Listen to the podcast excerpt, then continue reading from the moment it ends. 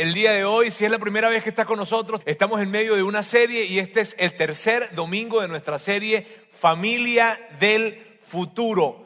Bien, les hablo un poco acerca de esto. Nos emociona muchísimo esta serie porque todos pertenecemos, todos somos, venimos, somos, estamos, somos parte de una familia, pues. Y por eso nos encanta esta serie y creemos que es muy relevante. De hecho, si yo te preguntara a ti qué es lo más importante en tu vida, muy probablemente tú me dirías la familia. Mi familia es lo más importante. Y por eso, y por eso esto cobra, digamos que una, una relevancia muy especial hablar de este tema, porque estamos hablando de la familia, lo que definitivamente tú y yo podemos considerar como lo más importante. Ahora, esta serie, fíjate que dice la familia del futuro. Bien, y cuando hablamos de la familia del futuro es lo siguiente, independientemente de cómo tu familia esté hoy, independientemente de dónde vengas como familia, las situaciones, crisis, retos, desafíos que has tenido que vivir, el planteamiento de la serie es esta, hay una familia del futuro, me refiero, hay una familia ideal que tú puedes tener. ¿Cómo, cómo, cómo, cómo quieres que tu familia luzca dentro de un tiempo? ¿Cómo quieres que tu familia se vea en el futuro? Y ese es el planteamiento de la serie. Bien, tener una familia, un cuadro de una familia ideal que independientemente cómo hoy en día esté tu familia, tú puedas caminar hacia ese cuadro, tú puedas caminar hacia ese ideal, hacia esa, hacia esa fotografía de tu familia ideal y que puedas recorrer ese camino hacia allá, la familia del futuro. Bien, y eso nos da de alguna manera esperanza, porque independientemente cómo un día hoy estamos, hay un, hay un cuadro, hay una fotografía que queremos nosotros recorrer, que queremos tener de nuestra familia y por eso la familia del futuro. Ahora, en este camino a recorrer esa familia del futuro, hemos dicho que, que, para poder llegar allí estamos tomando principios que, que, los encontramos en la Biblia y que son, son increíblemente prácticos y que cuando tú y yo los aplicamos vamos a poder avanzar hacia esa fotografía de familia que tenemos en nuestro futuro o que queremos tener en el futuro, ese, ese ideal de familia. Si tú el día de hoy estás acá y tú, y tú no crees en Dios y tú batallas con esto de la Biblia, en fin, hay una noticia muy buena para ti y es que no necesitas creer en la Biblia, no tienes que sentirte obligado a creer en la Biblia o a creer en toda la Biblia para que tomes estos principios y al aplicarlos te funcionen. No, necesitas creer en la Biblia y no necesitas creer en toda la Biblia para que tú digas, ah, bueno, esto no tiene que ver conmigo. No, porque estos principios son tan prácticos que tú los puedes aplicar, no tienes que creer necesariamente, pero cuando los aplicas realmente funcionan y esas son buenas noticias para ti. Ahora, si tú eres un seguidor de Jesús, si tú eres cristiano, si tú eres católico, si tú crees en Dios, esto se hace doblemente relevante, porque primero estamos hablando de la familia, eh, que es algo muy importante y lo más importante para nosotros, y en segundo lugar estamos hablando que para poder construir una increíble familia, estamos hablando que la estamos formando a través de lo que entendemos que Dios nos indica, nos enseña, nos habla. Entonces, para nosotros que somos seguidores de Jesús, que sí creemos en Dios, esto se vuelve doblemente relevante. Bien, así es que la familia del futuro. Ahora, hoy, hoy voy a entrar de una vez al tema. Bien, y voy a entrar de una vez del tema porque hoy vamos a hablar de conflictos. Y a mí me gustan los conflictos. Así que hoy vamos a hablar del tema. Mire, entre tanta diversidad que hay, entre tanta, entre tanta diferencia que hay entre nuestras familias, hay, algo que definitivamente sí tenemos en común. Mira, puede que tú y yo seamos, tengamos familias muy diferentes, vengamos de contextos, vengamos de realidades muy diferentes, pero, pero tenemos algo en común. Definitivamente hay algo que tenemos en común y es el conflicto. El conflicto está presente en todas las familias. ¿Está bien? Así es que por favor no pongan cara de, a ver, conflicto, conflicto. No, no, no. El conflicto está presente en toda la familia. Y lo que nosotros hemos aprendido con respecto al conflicto, y me refiero a nosotros, es todo lo que hemos pasado a través del conflicto, y tú vas a estar de acuerdo conmigo en lo siguiente. Cuando ganas una discusión en casa, realmente no ganas nada. Mira, tú puedes ganar una discusión en tu trabajo y vas a ganar algo. Tú puedes ganar una discusión en, en, el juzgado y vas a ganar algo, un premio, algo te van a dar. Tú puedes ganar una discusión en el campo de juego y ganas algo. ganas en el trabajo, ganas en el campo de juego, ganas, ganas en el juzgado, ganas en algún lugar y te echan porras, te aplauden, te celebran, hay victoria, probablemente hay recompensa, probablemente hay promoción. Pero cuando se trata de la familia, tú ganas una pelea o ganas una discusión en la sala, en la recámara, en la cocina y no pasa nada. No pasa nada porque no es que hay un ambiente de celebración. ¡Ah, ¡Ganaste! No, no, no hay un ambiente de celebración, no. De hecho, en términos de cómo se siente la casa, el conflicto no se ha ido. Puede que tú hayas argumentado increíblemente. Puede que tú hayas sido el rey de la argumentación. Pero en términos de cómo se siente en la casa, el conflicto no se ha ido. Mira, el conflicto en la familia tiene una particularidad como en ningún otro lugar tiene el conflicto. Puede haber conflicto en cualquier sitio. Puede haber conflicto en el trabajo, puede haber conflicto en el campo de juego, puede haber conflicto en el colegio, puede haber conflicto en la universidad, puede haber conflicto en cualquier lugar. Pero en la familia tiene un componente tan emocional, tiene un componente tan, tan complicado y el conflicto dura y dura y dura y dura y no se va. Y siempre peleamos por lo mismo. Y Él está allí presente y pareciera que está pegado a la pared el conflicto y no se va. El conflicto en la familia es complicado. Y una de las cosas que lo hace tan complicado es la manera como tú y yo respondemos ante el conflicto. Una de las maneras, o, hay diferentes maneras de responder ante el conflicto. Y una de las cosas que lo hace muy complicado es las diferentes maneras en cómo tú y yo respondemos ante el conflicto. Punto y aparte del lugar que nosotros tenemos dentro de la familia. Eso viene para complicarlo también. Ahora vamos a ver algunas maneras en cómo se, se responde ante el conflicto, ciertos personajes, ¿sabes? Y por aquí hay un cuadro que me va a ayudar. El pacificador, esa cara del pacificador representa al pacificador. Mire, el pacificador. El pacificador es el tipo de persona que quiere la paz a toda costa. ¿Sabes? Tú sabes quién es. Hay unos pacificadores aquí, definitivamente. Tú quieres la paz a toda costa. Tú, tú, tú, tú no quieres pelear. No, no, no. Sí, sí, mi amor, está bien, está bien. No te preocupes. Está bien, está bien. Sí, sí, si tú estás bien, yo estoy bien. Está bien. Y tú sabes que está mintiendo. y una de las cosas que te frustra es que no puedes hacer que discuta el pacificador. Y, así es el pacificador, así es. Otro de los personajes es el aprensivo. ¿Quién es el aprensivo? El aprensivo es esa, persona que es que, el conflicto le preocupa tanto, tanto, tanto, tanto que cuando termina la discusión, cuando ya no hay discusión, se acerca y, pero está bien, Sí, sí, estoy bien. No, no, no, no, yo no, no, yo sé que no estás bien. No, dime la verdad, dime la verdad porque yo sé que no estás bien, yo sé, no, yo, yo veo algo, yo siento algo, no sé, yo, si es muy espiritual, algo, Dios me, no sé, no estamos bien. ¿Sabe? Ese es el aprensivo. También está el obstinado. El obstinado es este. Hay una discusión, ah, sí, ya, ya. Eh, mi amor, que eh, ya, ya, ya, ya, ya, ya, está bien, ya, ya, ya, está bien, está bien. Ese es el obstinado. Hay unos, algunos obstinados por aquí, ¿verdad? Cuidado con el codeo porque entonces yo voy identificando cuáles son los personajes acá. ¿Está bien? Muy bien. Está el litigante. El litigante. El litigante, eh, sí, este no es un cuadro para que ustedes se vayan, no, o sea, señalando, no. Ok, el litigante. El litigante es esa persona que es tan buen argumentador. Y, y yo sé que aquí hay varios litigantes, ¿bien? Son, o sea, llena, litigan pues, litigan, litigan trabajan con tantos argumentos, son, son, cuando ellos están allí, mira, nunca están equivocados, nunca están equivocados. Si yo hablara con alguno de los, de los litigantes que probablemente están acá y yo te preguntara así, te dijera, mira, tú nunca estás equivocado, yo estoy seguro que tú con toda humildad me contestarías, con toda humildad me contestarías, Roberto, no se trata de que nunca esté equivocado, se trata de que siempre tengo la razón.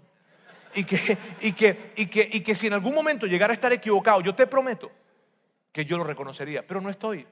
Entonces, eh, entonces el tema es, así es el litigante, ¿sabes? Ahora, el tema es este, nadie en tu familia quiere discutir contigo porque todos sabes que contigo todos pierden, que tú siempre ganas, que tú presentas argumentos, que tú presentas la manera en que, en que, las estadísticas, presentas tablas, presentas todo para, sustentar tu punto. Ese es el litigante.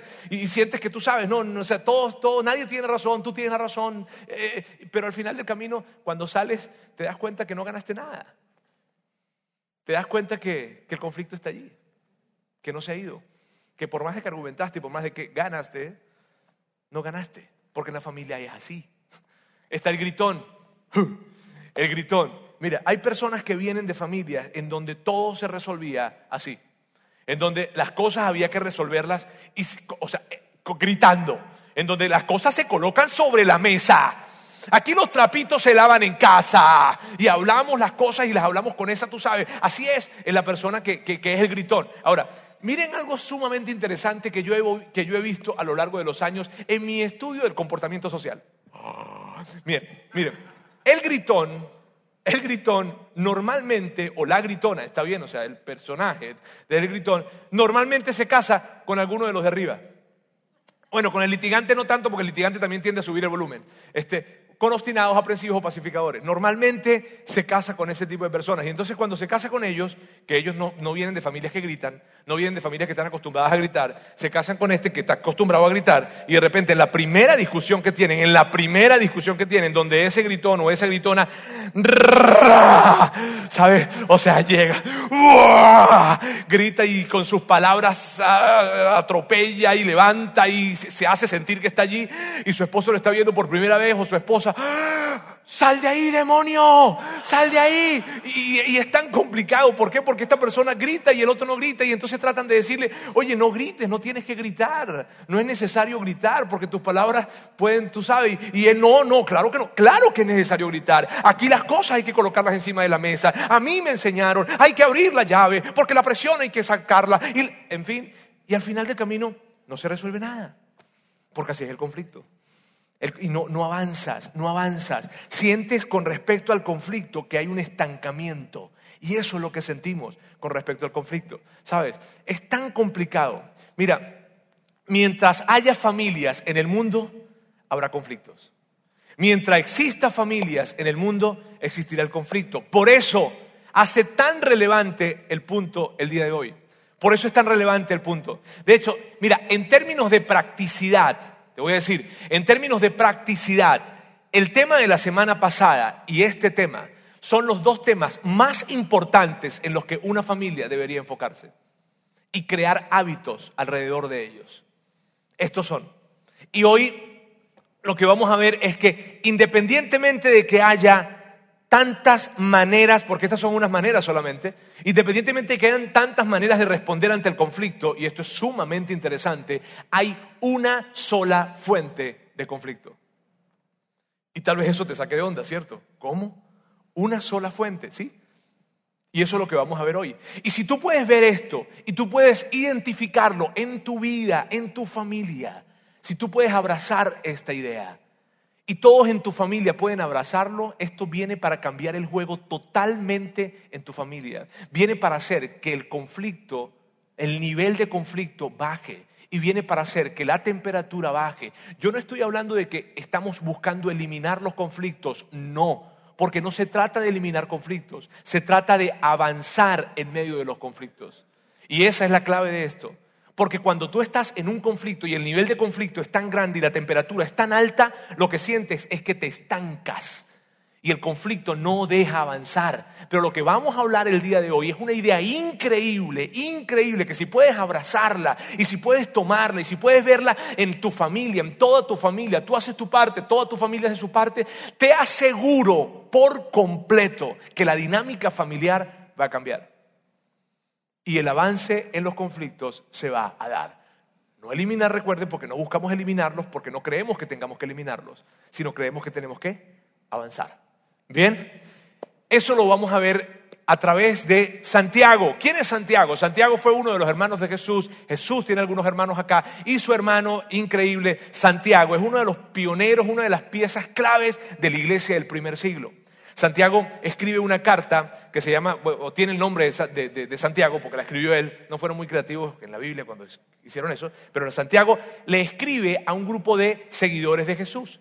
Y en esa carta que él escribe, él toca una de las verdades más profundas con respecto a las relaciones.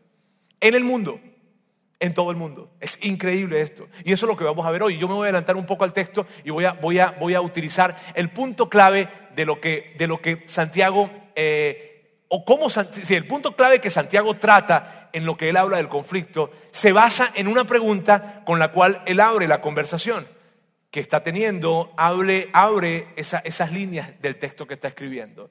Y esta es la pregunta. ¿Qué ocasiona peleas y conflictos entre ustedes? Miren qué interesante. ¿Qué ocasiona peleas y conflictos entre ustedes? ¿Cierto que es interesante esa pregunta? ¿Y cierto que es más interesante que esté escrita en la Biblia? A mí, a mí me da mucha, mucha curiosidad que haya esa pregunta, porque si hay una pregunta, hay una respuesta. ¿Está bien? Hay una respuesta que viene. Santiago está diciendo, ¿qué ocasiona peleas y conflictos entre ustedes? ¿Qué?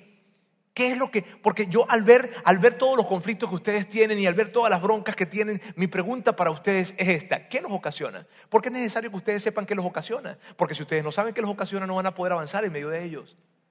Necesitan saber qué los ocasiona. Y, tal vez tú me dices, bueno, Roberto, esa pregunta, no sé, ¿no? Yo sé que me contestarían. si yo hiciera un ejercicio acá, ¿verdad? En donde tú te, un ejercicio de 30 segundos, en donde tú por favor te voltees con la persona que tienes al lado, si vino contigo, ¿está bien? Si vino contigo, este, tu esposo, tu esposa, tu, tu, tu, tu, hijo, tu hijo adolescente, en fin, y le preguntas, y le haces esta pregunta, le hicieras esta pregunta, a ver, ¿qué ocasiona los conflictos y las peleas entre nosotros? Yo estoy seguro que cuál sería la respuesta. Esto es lo que yo sé que responderían. Tú. Tú ocasionas los conflictos, tú, tú, tú, tú, tú, sí, tú. Porque cuando se trata de conflicto, tenemos una tendencia y nuestra tendencia es a culpar a otra persona.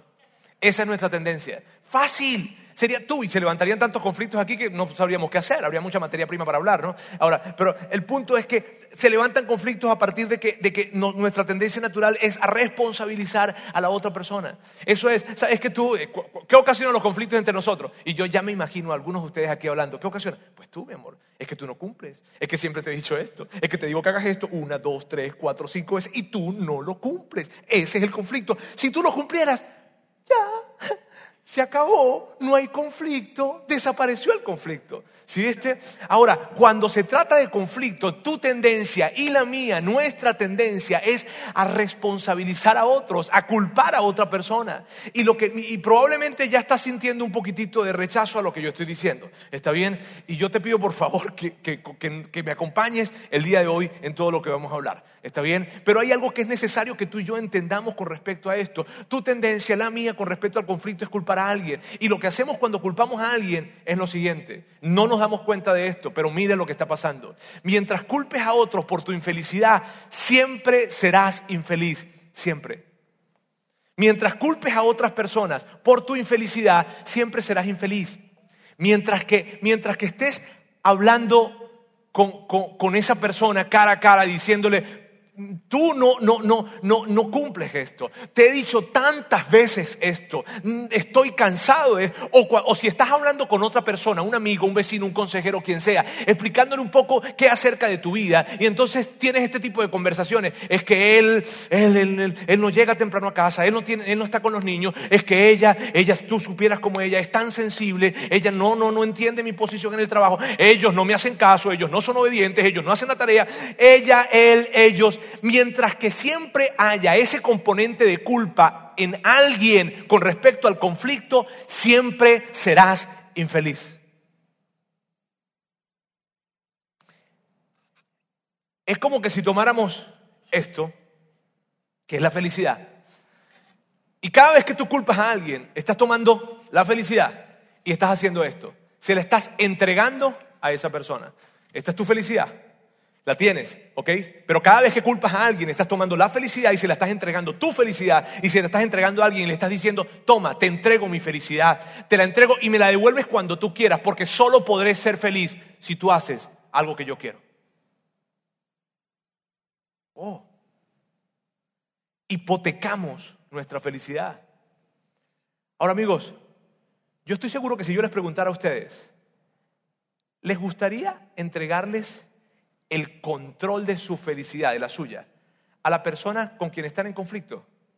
Ustedes me contestarían de inmediato, claro que no, Roberto, pero eso es lo que hacemos cada vez que culpamos a alguien. Eso es lo que hacemos. Cada vez que hay un conflicto y culpamos a alguien, estamos entregando felicidad. Y tal vez tú dices, estamos hipotecando nuestra felicidad. Y tal vez tú dices, no, no, no, Roberto, pero, pero es que no se trata de felicidad, se trata que hay un conflicto. Sí, y el conflicto viene para robar la felicidad. Cuando no se trabaja, cuando el conflicto no se avanza, cuando el conflicto se estanca. Y cuando yo estoy en medio del conflicto, en responsabilizando, es él, es ella. Ella no cumple, él no cumple, ellos no hacen, ellos me desobedecen, ella no lo quiere hacer, él no me entiende. Y cuando caigo en eso, estoy hipotecando mi felicidad. Y entonces, no puedo ser feliz, no podré serlo. Es increíble, mientras que culpes a otras personas por tu infelicidad, no podrás ser feliz y siempre serás infeliz. El tema es que cuando se trata de conflictos, el conflicto no resuelto te lleva a vivir una vida de infelicidad y de seguro, probablemente, y he escuchado muchísimas veces eso y probablemente tú me lo podrías decir hoy, Roberto, yo sería un poco más feliz si él o ella hicieran eso. De eso se trata. Le acabas de entregar tu felicidad a otra persona. Sabes, hace, hace años yo aprendí algo. Hace años atrás yo aprendí algo, aquí está mi esposa Sandra, ella, tú puedes, ella te podría decir eso. Yo aprendí que con en lo que tiene que ver con conflictos, en toda índole, especialmente los de la familia, ¿está bien? Pero en lo que tiene que ver con conflictos yo aprendí a hacerme una pregunta. Siempre que hay un conflicto, esta es mi pregunta. ¿Cuál es mi responsabilidad? ¿Cuál es? No si hay responsabilidad, no.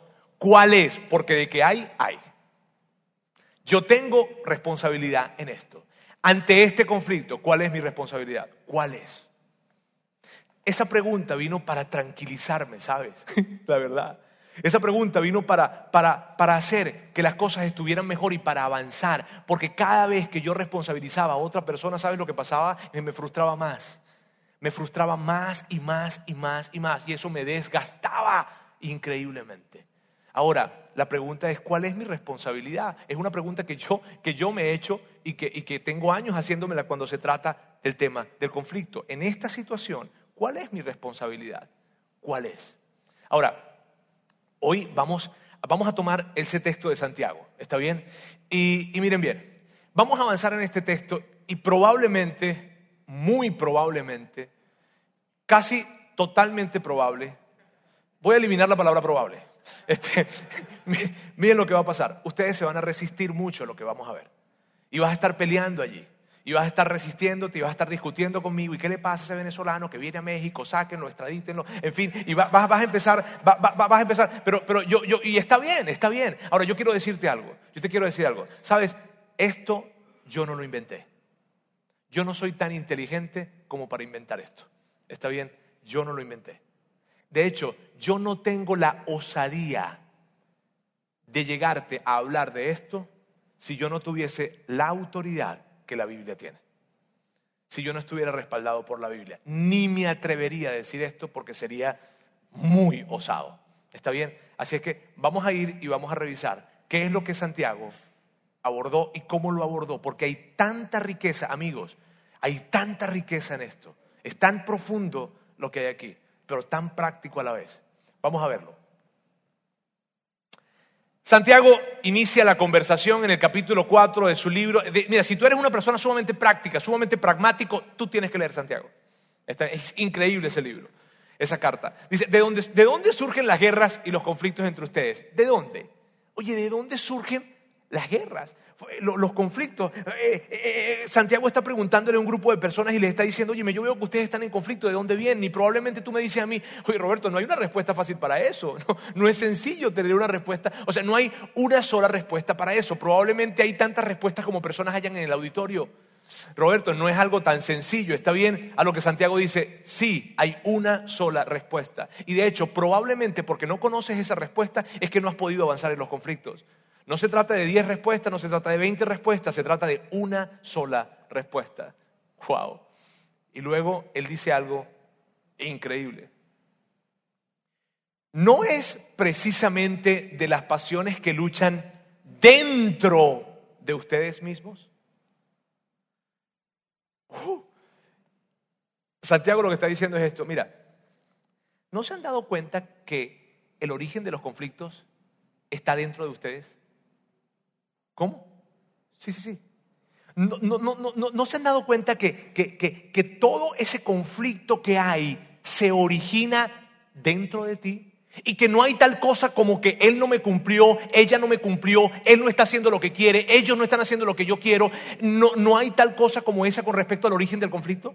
Lo que Santiago está diciendo, ¿no se han dado cuenta que el origen del conflicto no tiene que ver con alguien de afuera? No es él, no es ella, no son ellos. El origen del conflicto tiene que ver con algo que está dentro de ti. La razón común, el, el sentido común, el origen común de los conflictos está en algo que está dentro de ti. Tú sientes algo tú sientes algo y eso que sientes, eso que deseas, él dice precisamente de las pasiones hay algo que tú deseas. Y eso que tú deseas, mira, todos los conflictos que tú has tenido, especialmente en la familia, vienen de algo que está dentro de ti. ¿Ah? ¿De verdad? Es lo que está diciendo Santiago. Él continúa diciendo, desean algo y no lo consiguen. ¡Wow! ¿Sabes? Tú quieres algo. Dentro de ti hay algo que tú quieres, que tú deseas. Y como no lo estás obteniendo, ¡pum! El conflicto se da. Hay algo que tú deseas que está dentro de ti. Y cuando tú lo deseas, lo deseas de cierta manera y lo deseas de tal manera que el conflicto se presenta. Porque no lo estás obteniendo. No se trata de desearlo solamente, sino se trata de que deseas algo y no lo estás obteniendo. Y probablemente tú, tú me dices a mí, no, no, no, no, no, Roberto, Roberto, ya ve. No, no, no se trata de algo que yo deseo. Se trata de, algo que me prometieron, se trata de algo que me dijeron que iban a hacer, se trata de, un, convenio que hicimos, un pacto que hicimos y no cumplimos y no, no, no, y ya vamos a hablar un poco acerca de eso. Pero en términos de lo que está diciendo Santiago, él está diciendo algo, hay algo que tú deseas, independientemente de que él te haya dicho algo o ella te haya dicho algo, o tú le hayas prometido algo para que ella hiciera o para que ellos hicieran, independientemente de eso, hay algo dentro de ti que tú deseas y eso que tú deseas que no estás obteniendo es la raíz del conflicto. Y luego dice algo increíble. Matan. Matan.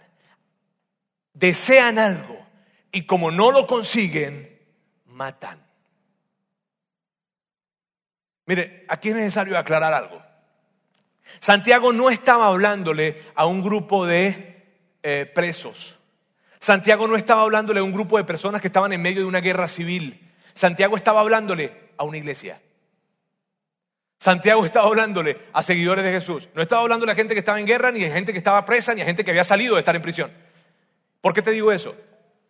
Porque cuando Santiago dice matan, lo que está haciendo es utilizar una hipérbole que es una exageración porque él quiere recalcar un punto que es muy importante, muy relevante. Y este es el punto. Hay cosas que tú estás deseando y que las estás deseando tanto, tanto, tanto que estás dispuesto a lastimar a las personas que tú amas para obtenerlo. Matan. Wow. Tú y yo, nosotros hemos visto padres que han matado la relación con sus hijos. Tú y yo lo hemos visto. Probablemente tú digas, Roberto, este, no tengo que recordar mucho ni tengo que usar mucha imaginación porque, porque yo lo sé. Yo soy un testigo de esto en mi vida. Probablemente tú saliste de tu casa hace años atrás justamente por eso. Probablemente estuviste en tu casa soportando lo insoportable y entiendes lo que significa esto. Probablemente tú lo entiendes muy bien porque lo has vivido y probablemente hoy en día, aunque ya estás grande, sientes que cada vez que hablas con tu papá o con tu mamá o con tus padres, la relación es tan difícil. Es tan difícil. ¿Por qué? Porque hay una relación que unos padres mataron. Y mira bien, si yo hablara con tus padres, que fueron los que alejaron, que fueron los que te alejaron, o fueron los que, los que afectaron la relación, si yo hablara con tus padres, yo te aseguro que esto es lo que descubriríamos. Ellos querían lo mejor para ti. Te lo aseguro. Ellos querían protegerte, ellos querían cuidarte, ellos querían lo mejor para ti. Ellos querían que tú pudieses enfrentar la vida de una mejor manera. Ellos querían que tú estuvieras mejor preparado para la vida y por eso hicieron lo que hicieron. Ellos querían algo para ti y tú no querías eso que ellos querían. Tú querías que ellos dejaran de hacer algo. Ellos querían algo y, y tú querías algo y como todos querían algo independientemente de lo que querían. Lo querían tanto y lo querían tan apasionadamente que mataron la relación. Mira bien, no estoy hablando de lo que querían, estoy hablando de que querían algo. Y por eso te digo que es profundo esto. Porque Santiago está diciendo, deseas algo y no lo obtienes, y como no lo obtienes, matas, afectas relaciones, destruyes relaciones, lastimas personas. ¡Wow! Hemos visto cómo hombres, esposos, han destruido la autoimagen y la autoestima de mujeres a causa de que están ejerciendo su poder y con palabras que tal vez ridiculizan o le hacen sentir tontas o con menos valor, destruyen su autoestima. Hemos visto personas que menosprecian y critican, critican, critican, critican tanto que socavan la confianza en sí mismo de alguien. Hemos visto, hemos visto como padres presionan tanto y, avergüenzan tanto a sus hijos que sus hijos andan, les da miedo estar al lado de ellos. Y yo lo veo en, los- juegos de, con los niños, ¿sabes? Cuando hay juegos de los niños y el padre está allí, métela, pásala, lánzala, batea, gol, agarra, en fin, y es tanta la desesperación que los ¡No! y cuando voltea el niño, y- que su hijo ya ni siquiera quiere ir al partido, no porque no quiera jugar, sino porque no quiere ver a su papá en eso, tiene miedo. ¿Cuántas veces a ti y a mí nos pasó que teníamos miedo de estar cerca de papá? ¿Cuántas personas no hemos visto a mujeres que tienen unas expectativas tan altas de sus hijas que con cada palabra que dan hieren sus pequeños corazones? ¿Sabes? Hay algo que tú quieres, hay algo que tú quieres y que quieres de tu esposo y que quieres de tu esposa y que, y que eso que quieres lo quieres, lo quieres, lo quieres tanto, tanto que pierdes la perspectiva. Y terminas lastimando a las personas que amas. El tema es que tú, tú, eso que quieres, eso que tú quieres, tiene que ver con que tú te quieres sentir mejor. Tú quieres sentirte más seguro, te quieres sentir más pleno, te quieres sentir feliz, te quieres sentir tranquilo. Tú quieres. Y tal vez tú dices, no, no, no, no, no, Roberto, se trata de que yo quiero lo mejor para ellos. No, no, no, perdóname, es que se trata de que yo quiero lo mejor para ella, yo quiero lo mejor para él, yo lo que quiero es que mi esposa desarrolle todo su potencial, o yo lo que quiero es que mi esposo pues esté en contacto con los hijos, yo, porque es lo mejor, porque yo quiero, yo quiero, yo quiero, yo quiero, yo quiero algo de ellos, pero no, te estás mintiendo, es algo que tú quieres para ti. Porque tú te sientes insegura, porque tienes temor, porque tienes, porque tienes algo adentro, porque te sientes inseguro.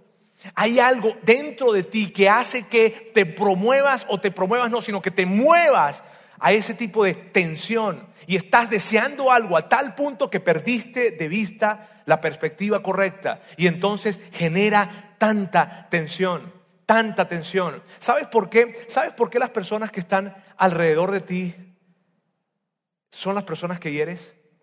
¿Sabes por qué? Porque están cerca de ti. Sí, no, se trata de, de que, de que ellos están haciendo algo. Lo que te quiero decir es esto. Las personas que están cerca de nosotros somos las que más herimos porque están cerca de nosotros. No se trata de otras personas, se trata de nosotros. Y cuando nosotros dejemos de estar culpando a otras personas, algo va a pasar. Algo va a suceder. Continúa. Sienten envidia y no pueden obtener lo que quieren. Riñen y se hacen la guerra. Santiago está diciendo, quiero insistirles en esto. La razón, la razón por la cual hay tantos conflictos y peleas entre ustedes es algo que está dentro de ustedes. Están queriendo algo y no lo están obteniendo. Quiero hacer una pausa acá. ¿Bien? ¿Pueden ir al baño y regresar? No. Este, eh, la pausa tiene que ver con esto. La pausa tiene que ver con, con que yo quiero que veamos algo aplicativo. Vamos a ver algo, cómo se ve algo esto en la práctica, algo aplicativo, y luego vamos a volver al texto. ¿Está bien? Fíjense bien. En, esto está, lo que yo quiero que tú hagas, yo quiero invitarte a que tú hagas algo. ¿Está bien? Quiero invitarte a que tú hagas algo en medio de ese conflicto, en medio de, cuando los ánimos están caldeados, en cuando la temperatura está arriba y en cuando tú sabes porque yo te dije, porque cuántas veces te he dicho, no puede ser que esté pasando esto otra vez. Tú sabes, en ese momento yo te voy a invitar a que tú hagas algo, a que hagas esto, a que hagas una pausa, a que respires y a que reconozcas que parte del problema es que hay algo que tú estás queriendo y que no estás obteniendo. Esa es mi invitación. No, Roberto, me estás pidiendo demasiado.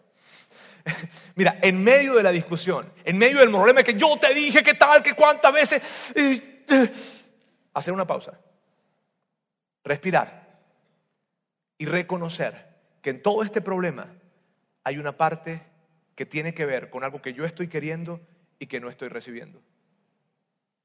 Si tú haces eso, eso viene para cambiar el juego totalmente. Mira, es algo corto y claro que se necesita hacer la pausa y respirar. Porque lo- tú sabes, ¿no? ¡Ah! ¡Ah! y depende si eres litigante, si eres gritón, en fin, y estás en ese momento y los ánimos están caldeados y te puedes im- imaginar ese momento y de repente...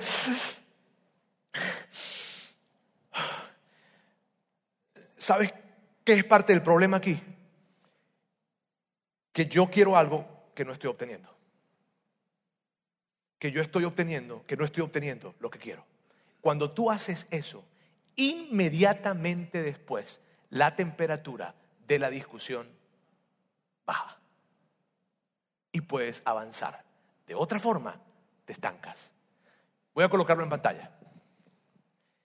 Y esto es lo que vamos a decir. Y esto es lo que te vas a llevar para tu casa y lo vas a repetir en medio de una, de una situación, en medio de un conflicto. Y puedes imaginarte ahora mismo el conflicto. Puedes pensar en eso. Yo cuando les digo que hagan eso, están así agarraditos y de repente... Este, bueno, puedes pensar, por un momento, imagínense ese momento tan difícil, tan caldeado, esa discusión que siempre tienen y que recurrentemente tienen. Y estás en medio de la discusión y estás allí y de repente y estás hablando y porque tú no lo has hecho y que siempre te digo que hagas esto, en fin, y de repente ¿Sabes qué es parte del problema aquí? Que yo no estoy obteniendo lo que quiero. Eso es lo que vas a hacer. Y lo vamos a hacer todos juntos. ¿Está bien? Vamos a practicar, pues, acá, hoy. Bien. Y vamos, y con el dedito y todo. ¿Está bien? Con todo el dedito. O sea, así. ¿Ok? ¿Sabe qué parte del problema aquí? Que yo no estoy obteniendo lo que quiero. Ok, vamos a hacer. A ver, a la cuenta de tres. Uno, dos, tres. Ya va. Ya, ya, ya. Estás molesto, ¿sabes, no? O sea, estás en el momento, o sea, tú, tú, sabes esa discusión que está constantemente pasando en casa. Una, dos, tres, cuatro. Ok, vamos, uno, dos, tres.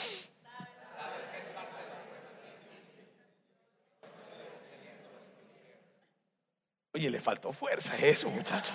A ver, a ver, a ver, a ver, a ver, a ver, a ver, lo vamos a hacer y lo vamos a hacer súper bien, porque estamos molestos, tú sabes, estamos en el momento, estamos en el fragor, estamos en la temperatura, estamos con los ánimos caldeados, y yo estoy diciéndote a ti que no deberías estar. Uno, dos, tres. ¿Sabes qué es parte del problema aquí? Que yo no estoy obteniendo lo que quiero. Excelente. ¿Sí sintieron? ¿Sí?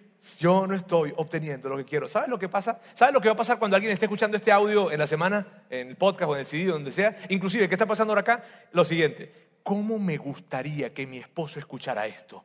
Mis hijos tienen que escuchar esto. No, porque no se trata justamente de eso es lo que no se trata. Porque no se trata de alguien que tiene que escuchar esto. Se trata de ti que tienes que escucharlo. Porque ¿sabes cuál es parte del problema aquí?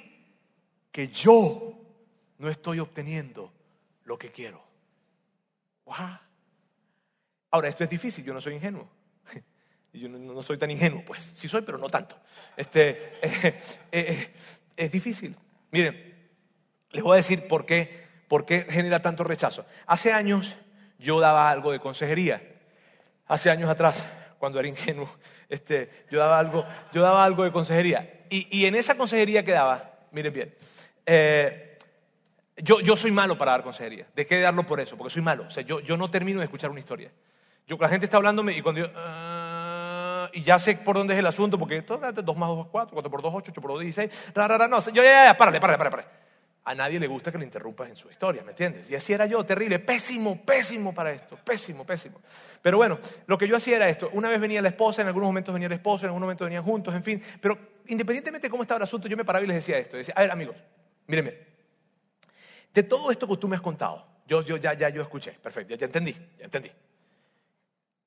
¿Cuál crees que es tu responsabilidad? Y sus caras eran estas. ¿Cómo? Bueno, de todo esto que tú me has hablado, ¿cuál crees que es tu responsabilidad? ¿De qué? Tú como que no me escuchaste, Roberto. Bueno, punto y aparte de eso, este, ¿cuál es tu responsabilidad en, en todo esto? No, no, no, no, no. Roberto, yo no soy la responsable, yo no soy el responsable. Es él, es ella, son ellos. Tú no entiendes.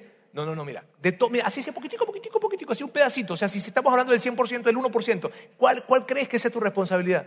Mira, la nunca alguien me contestó algo.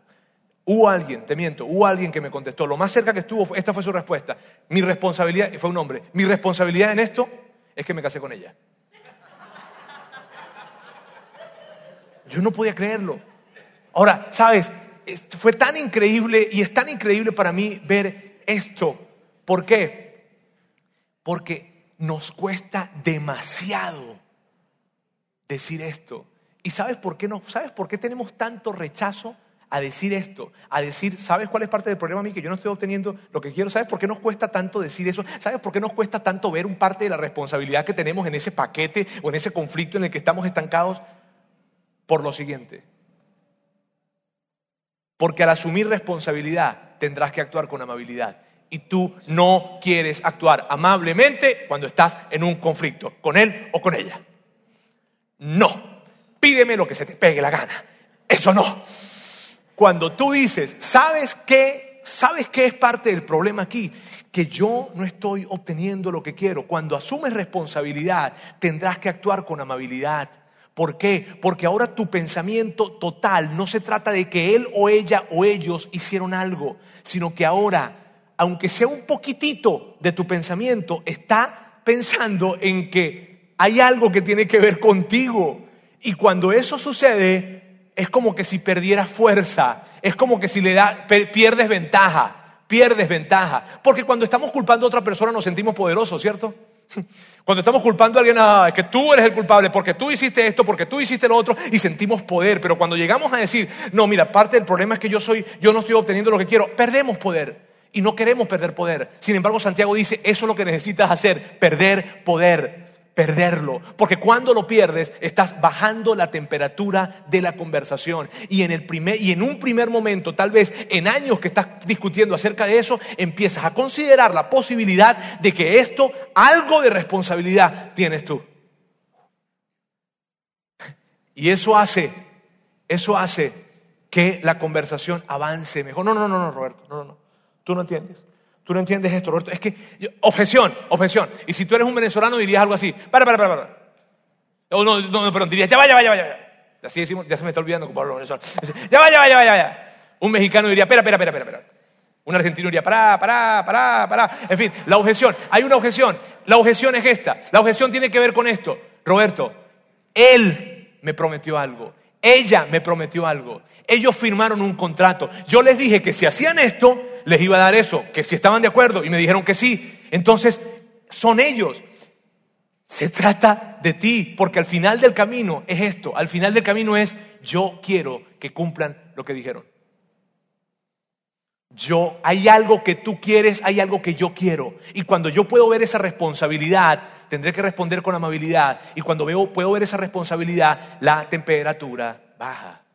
Hay un, hay un, mira, hay una, hay una, hay una objeción que siempre está presente. A mí, a mí antes de decirles la objeción, hay algo que dijo alguien una vez. En temas de familia, la mejor defensa es no defenderse. Y yo estoy de acuerdo con eso. En temas de familia, la mejor defensa es no defenderse. Hay una objeción o hay un argumento que normalmente la gente presenta cuando yo estoy hablando de esto y cuando estamos platicando acerca de esto, y es lo siguiente, es esta. No es justo. Roberto, no es justo. mira, quiero hablarte algo de la justicia. Cada vez, que, cada vez que nosotros sacamos la carta de la justicia, lo hacemos porque nos beneficia a nosotros. Así es que tranquilicémonos con esto de que no es justo, por favor. Tú has llegado a un estacionamiento de una plaza comercial que está llena de carros y de repente ves un puesto justo cerquita de la entrada y estacionas tu carro allí y dices, oye, vale, qué rabia me da esto, qué molestia me da. No es posible que yo llegue a este lugar y que yo esté apenas llegando y consiga un puesto cuando hay tanta gente aquí que tiene tal vez 10, 15 minutos dando vueltas y no consiguen un puesto. No es justo y golpeas el volante. No, no es justo. No, ¿verdad? ¿Qué es lo que haces? Dios, gracias, porque tú me consientes tanto a mí. No hablemos de justicia.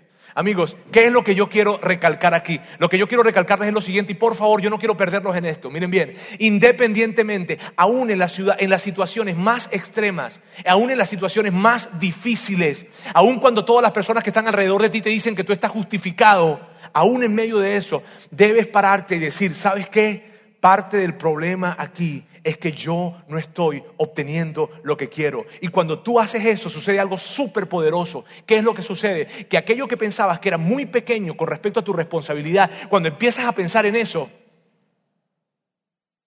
te empieza a ser grande. Y empiezas a entender que tu responsabilidad en esto no es pequeña. Volvamos al texto. Santiago continúa y dice, sin embargo, no tienen lo que desean porque no se lo piden a Dios. Sin embargo, no, tienen lo que desean porque no se lo piden a Dios. Ahora, rápido les, digo, eh, aquí, amigos que, que los que están en este lugar que no creen en Dios, aquí se pueden dar por servidos. ¿Está bien? Aquí. Ustedes se llevan esto, lo aplican y les va a funcionar. No tienen que decir que lo escucharon en la iglesia, pueden decir, oye, ¿sabes qué? He estado pensando en esto y se me ocurrió esto. Y está bien, está bien. Ahora, porque lo que voy a hablar de ahora en adelante, lo que viene Santiago diciendo, se lo va a decir a personas que creen en Dios, a personas que son seguidores de Jesús, a aquellos que son cristianos católicos que creen en Dios. Esto es para ustedes, esto es para mí y de ahora en adelante este es el énfasis. Dice, sin embargo, no tienen lo que desean porque no se lo piden a Dios. Amigos, lo que está diciendo, amigos, les quiero decir algo. En lugar de, tan solo colocarse y, decir, sabes, eh, parte del problema aquí es que no estoy obteniendo lo que quiero, en lugar de eso, no has considerado detenerte en medio del fragor, antes del conflicto, antes de que te bajes del carro, antes de que abras la puerta del cuarto de tu hijo, antes de que salgas a discutir, antes, justo antes de la tormenta, detenerte y postrarte de rodillas delante de Dios y decirle, Dios, hay algo que quiero y no estoy obteniendo. Dios, Dios, ¿sabes qué? Aquí estoy. Y lo que está diciendo Santiago es, antes de que vayas, antes de que presentes el conflicto, así esa situación sea 50 veces la que has hablado, antes de eso, ¿no has considerado ir delante de tu Padre Celestial y postrarte de rodillas y decirle, Dios, aquí estoy una vez más? Aquí estoy, sabes, hay algo que quiero de mi esposo, hay algo que quiero de mi esposa, hay algo que quiero de mis hijos y la verdad no lo estoy obteniendo. ¿Has considerado hacer eso? ¿O no? Y tal vez nuestra respuesta es, bueno, la verdad es que no, estoy tan enojado que no, no, puedo. Se me nubla la razón y Santiago está diciéndote, considera esto. Considera que antes de la tormenta te detengas y vayas delante de Dios y hables con Él y le digas que estás queriendo algo, algo de tu esposo, algo de tu esposa, algo de tus hijos y que no lo estás obteniendo. Ahora, lo increíble de esto es que Santiago conocía tanto la dinámica de cada uno de nosotros, que mira lo que dice luego. Él dice, aun cuando ustedes se lo piden, tampoco lo reciben porque lo piden con malas intenciones, desean solamente lo que les da placer. Santiago está diciendo, miren bien, ustedes no han considerado por lo menos antes de ir a discutir, detenerse por un momento, ir a hablar con Dios y decirle, Dios, aquí estoy. Bueno, y si lo consideraron, lo hicieron mal. ¿Por qué? Porque, porque lo hacen con las motivaciones correctas. Puede que tú estés pidiendo algo realmente bueno, puede que tú estés pidiendo algo realmente noble, algo que sea increíble, pero la motivación que está detrás de eso es la incorrecta porque tiene que ver solamente contigo.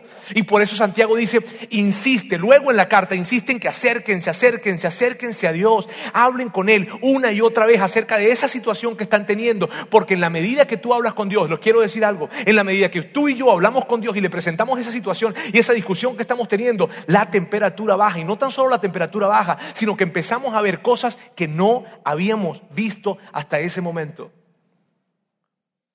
Dios nos ayuda a entender algunas cosas. Quiero hablarles algo personal de mi esposa y mío.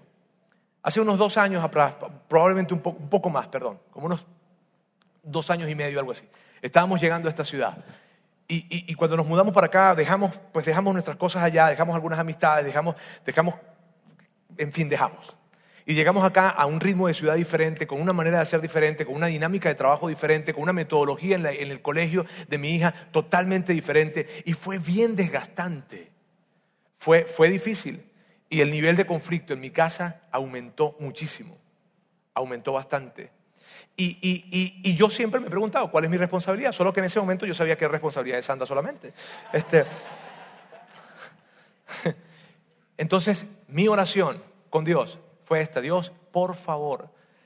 Yo veía que Sandra, su nivel de tolerancia con los niños era muy poco.